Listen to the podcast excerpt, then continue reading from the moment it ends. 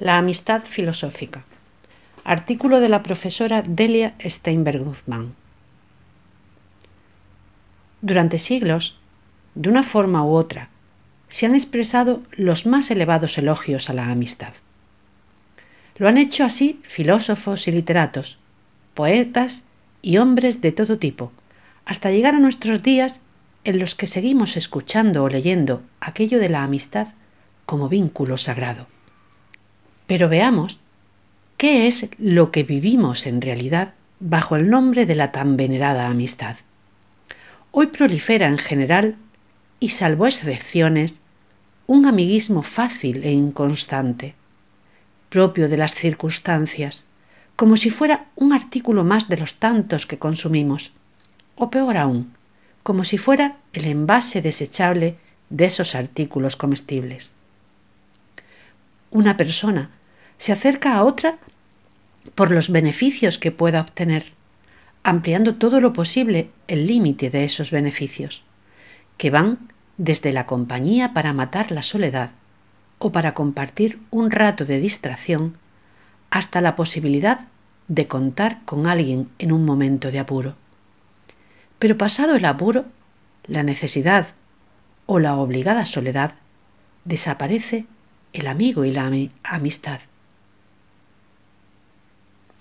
Hoy se habla de amiguetes, compañeros para fumar juntos un cigarrillo prohibido, para beber una copa más, para ver una película porno o para realizar alguna jugarreta de mal gusto, remedando tristemente lo que antes se llamaba valentía.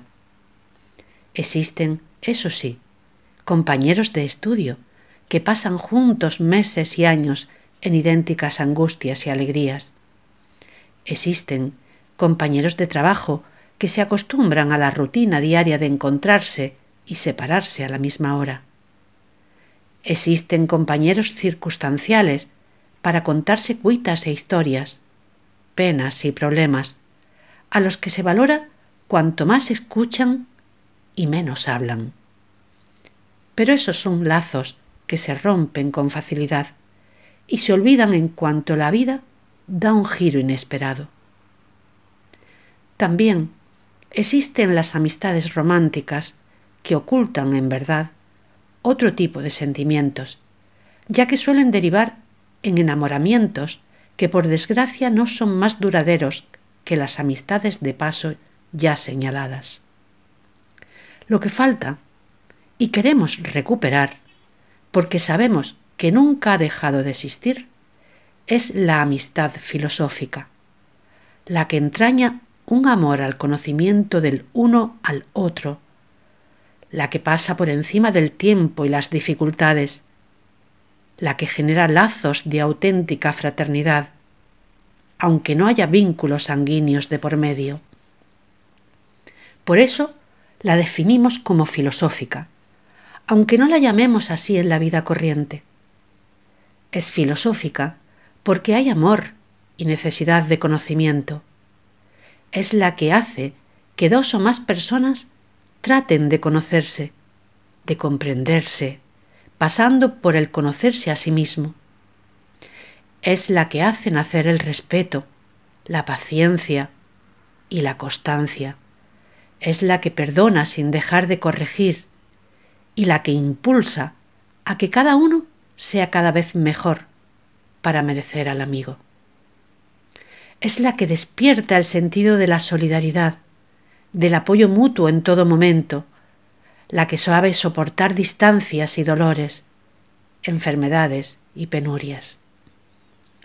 La definimos como filosófica porque creemos que sólo compartiendo ideas comunes, metas similares de vida, idéntico espíritu de servicio y superación, pueden hacer esa amistad que ni es planta de un día, ni nube de verano.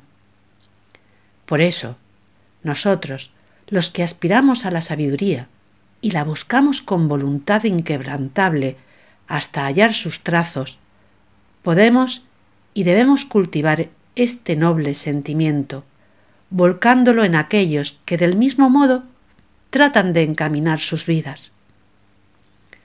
La amistad es una sonrisa constante, una mano siempre abierta, una mirada de comprensión, un apoyo seguro, una fidelidad que no falla. Es dar más que recibir. Es generosidad y autenticidad. Es un tesoro que vale la pena buscar y una vez encontrado, mantener para toda la vida, como anticipo del reencuentro de las almas gemelas y como sombra favorita de lo eterno.